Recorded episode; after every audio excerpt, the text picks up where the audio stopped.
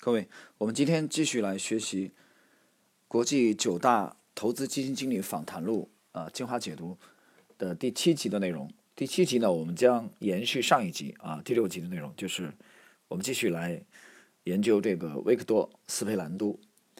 那么在上一个内容当中呢，这个杰克·施瓦格曾经啊访问这个维克多·斯佩兰都啊。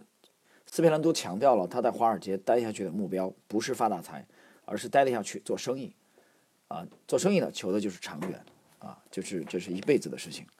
然后呢，我们看后续的内容。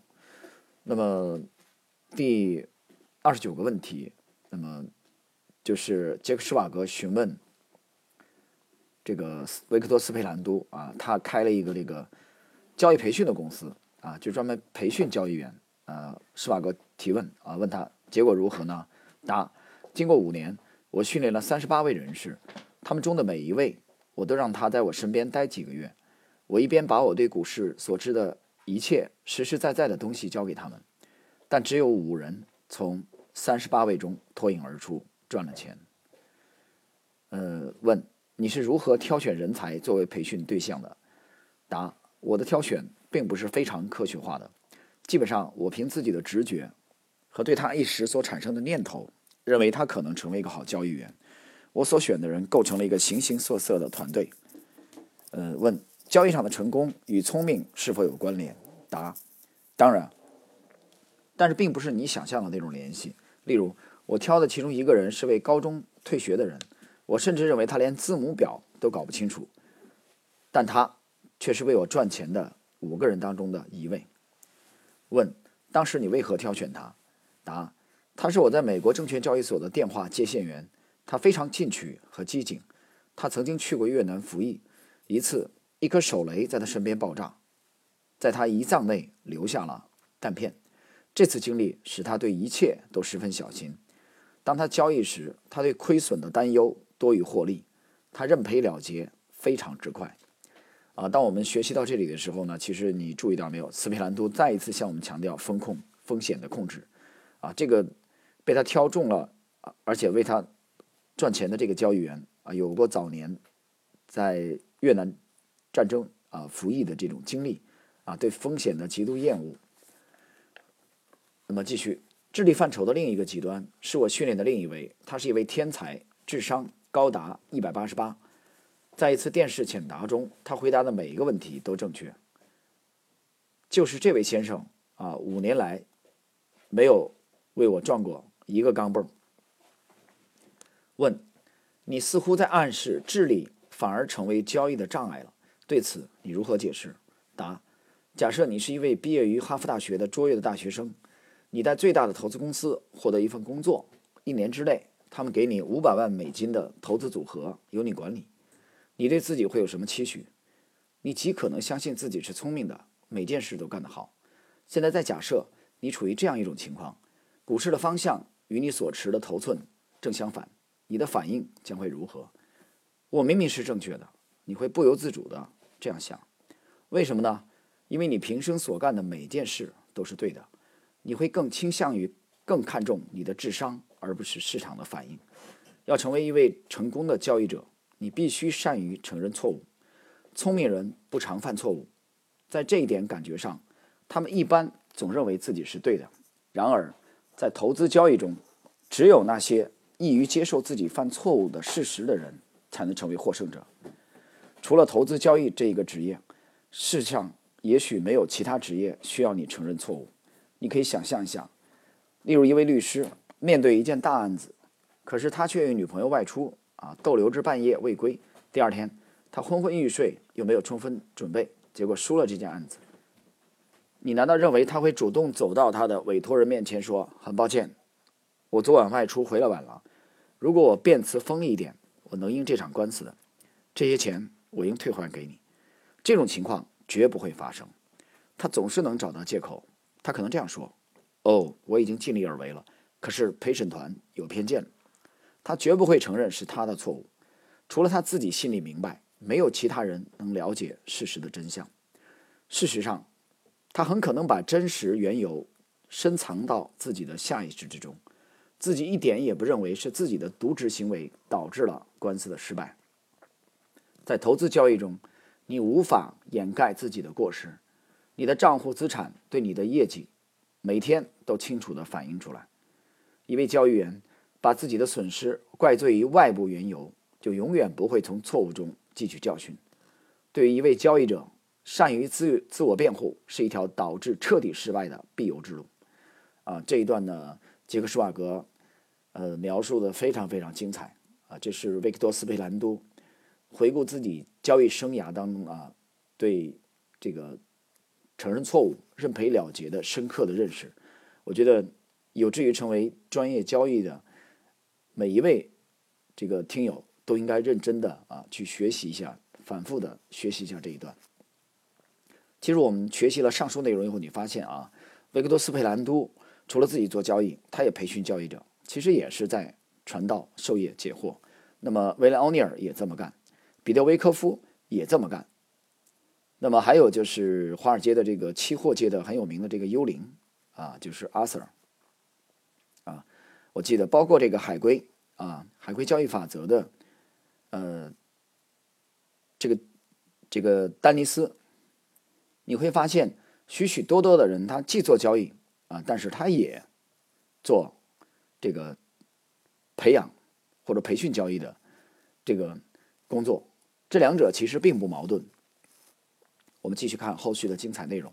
下一个问题：一般来说，你给多少资金用于这些培训者来做交易？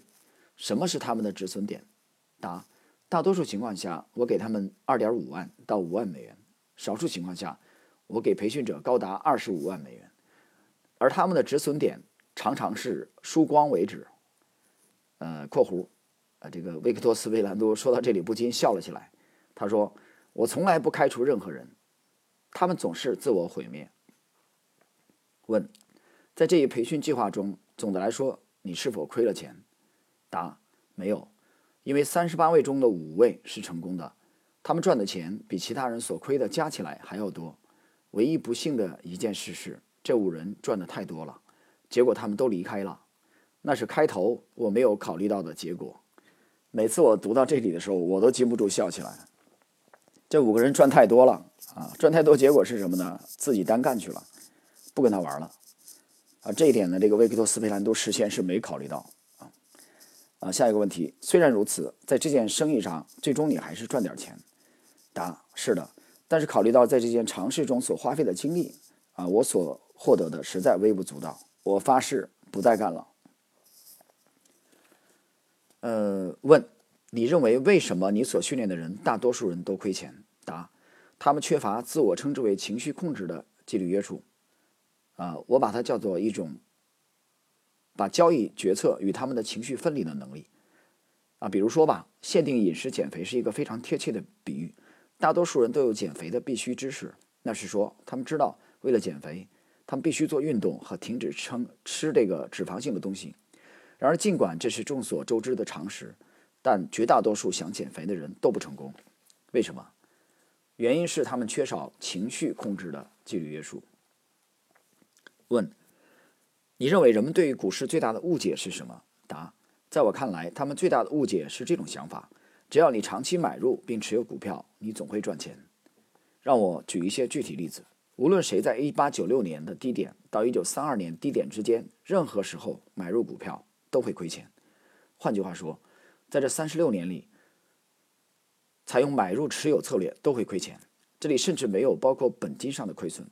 更现代一点的例子是，无论谁在一九六二年的低点至一九七四年低点之间，任何时候买入股票也都会亏钱。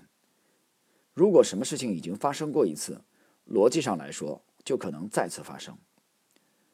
实际上，我相信任何事都可能发生，但是如果以前发生过，它就会再次发生。从一九二九年到一九三二年，股市平均下跌达百分之九十四，啊，这个期间是美国的这个美股，呃，大萧条。事实上，它再次在近代发生在一九七三年到一九七四年，股票市值下跌超过百分之七十五。问：你是否想说明我们可能遇上一次比绝大多数人所想象的更糟糕的熊市？答。对还有那些抱有买入股票长期持有想法的人，这种做法会使他们轻易走上破产之路。问：当你失利时是如何处置的？答：我们都经历过与股市步调不一致的时候。当我干得对的时候，我就倾向于增加入市的资金比例；反之，我开始亏损时，我就减少头寸。想法是，当你碰到不利时，把亏损减至尽可能最少。一旦你遭受重大打击，你总是处于防守地位。在所有我亏钱的月份，我总是交易的非常小，有时小到只有交易账户资金的百分之一。当我碰上失利，我喜欢找一本非小说的类的书来学些新东西。这种做法达到两个目的：第一，使我摆脱头脑中交易的思维；第二，通过增强知识，有助于改善自己的自尊心。关键是做一些积极性的事情。呃，问你是否有时完全离场？答：是的。离场多长时间呢？有时长达一两个月。问你是否认为这样长时间的退出市场也是一种好的实践？答：无疑是有益的。如果你已经跌在沟里而不想继续亏损下去的话，不这样做，它只会进一步挫伤你的自信心。那你又如何重返股市呢？答。曾经有人问泰埃科布为何他从不意志消沉，他说：“每当他感到自己萎靡不振时，他往往寻求一种刺激，往往干脆去打一场球，把这一概念应用于交易。当你感到意志消沉时，尽量耐心等待，抓住一个对你十分有自信的交易，但交易量要小。你的目标不是赚很多钱，而是通过做出正确的决策来恢复你的自信。”问。你认为为什么大多数人在股市中亏钱？答：我所知的原因似乎已经是一种老生常谈了。人们在金融市场亏钱的唯一最重要的原因是，他们不尽快斩仓减少损失。这是人性的古怪之处。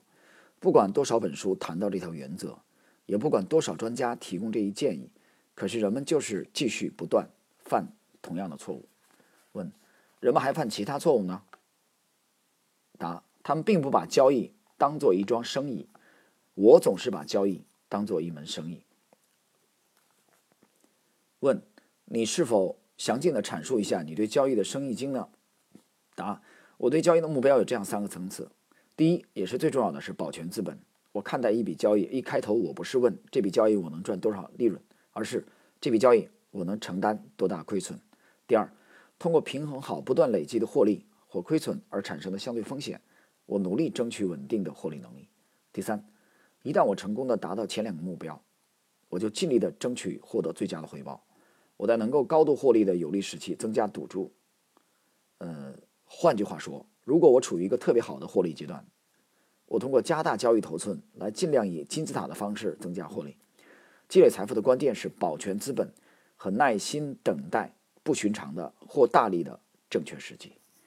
呃，当我们学习到这里的时候，大家啊理解一下，听一听维克多·斯佩兰多的心声啊，这个交易高手的心声，和这个吉姆·罗杰斯和这个呃杰西·利弗摩尔有区别吗？和查理·芒格有区别吗？没有区别，没有任何区别。虽然维克多·斯佩兰都呃对技术分析好像并不是特别的偏重啊，从我们去研究他的这个之前的经历。但是呢，你发现，在风控、在交易理念这方面，它和顶尖的高手并没有任何区别。而这一点呢，不看图表的查理芒格和痴迷这个指价、这个报价纸袋的杰西·利弗莫尔，呃，和痴迷这个股票图表的戴维·瑞恩，并没有本质的区别。而这一点呢，是作为我们的交易，我们作为交易后辈啊，学习这些前辈的时候，要非常非常注意的。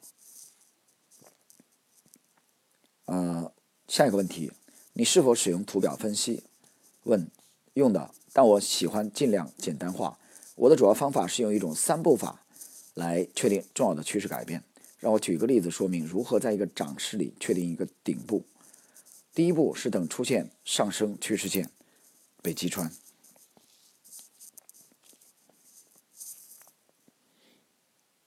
那么下一个问题啊，许多股民非常关心的问题。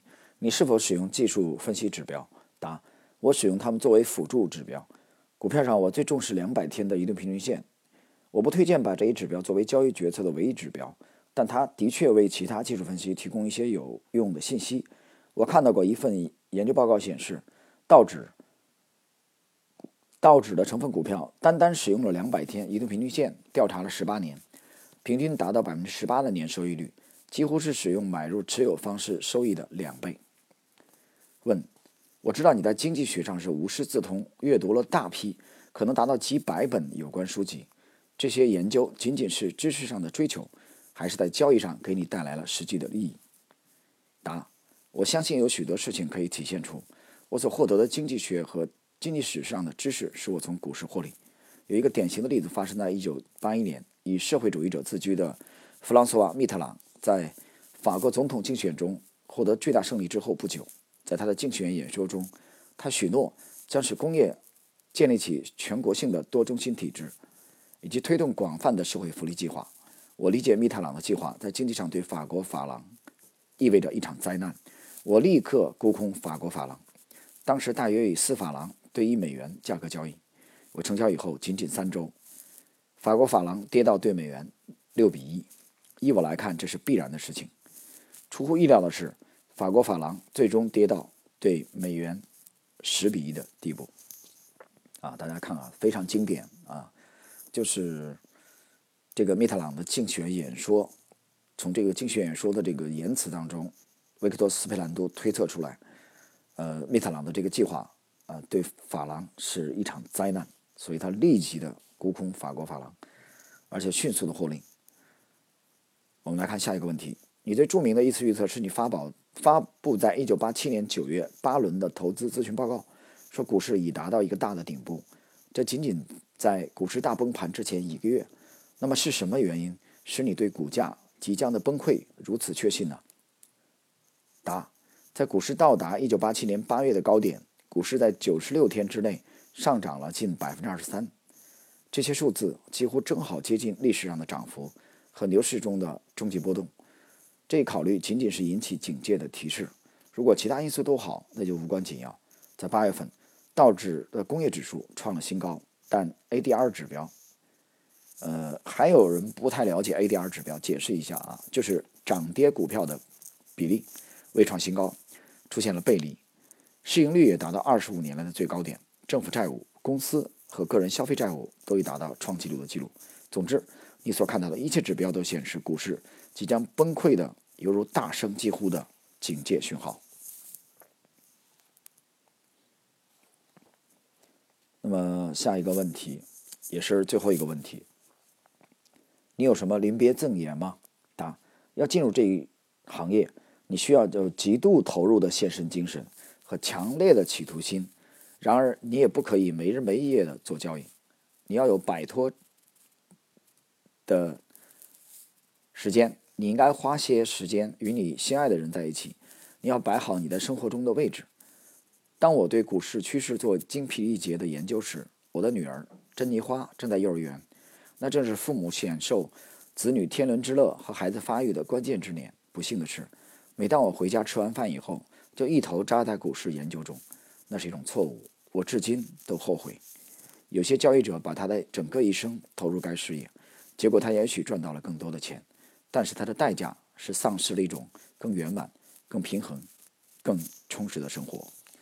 啊，维克多·斯佩兰都的这篇访谈呢，写的非常非常精彩。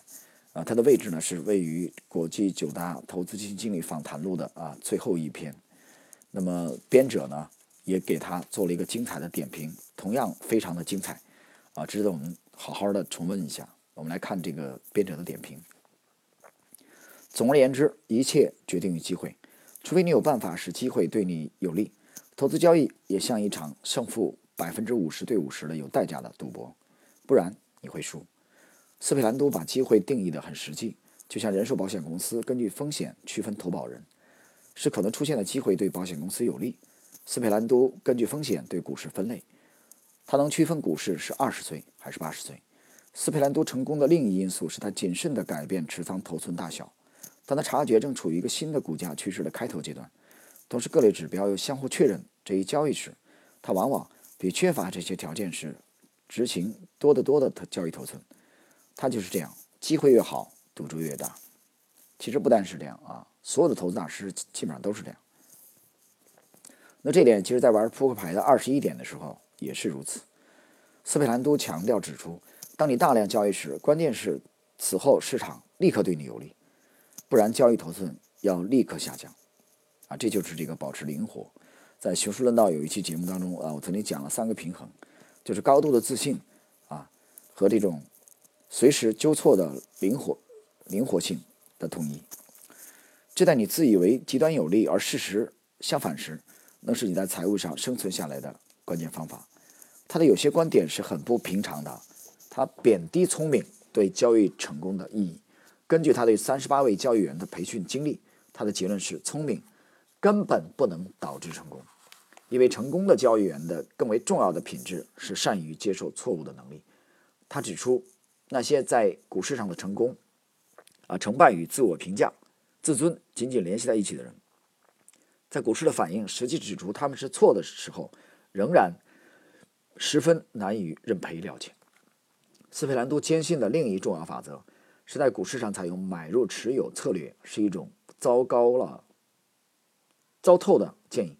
他提出了一些使用这一策略过分长时间而导致灾祸的例子。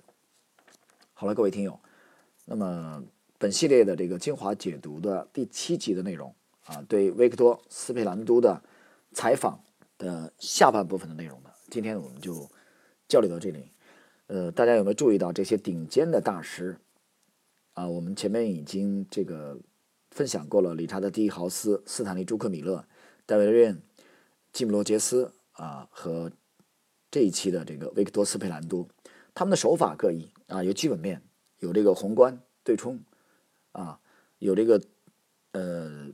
图表派手法不一样，他们的术有区别，但是道的方面、战略方面，在风控的方面，啊，在对等待绝佳的交易机会才重下重注介入市场这方面，你发现这些大师几乎如出一辙，所以既有不同点，又有相同点，啊，这是这本小册子，我觉得已经历经三十年，啊，魅力长久不衰的真正的原因。好了，朋友们，今天呢，我们的分享就到这里啊，在下一期啊，我们接入本系列的第八集的内容。好。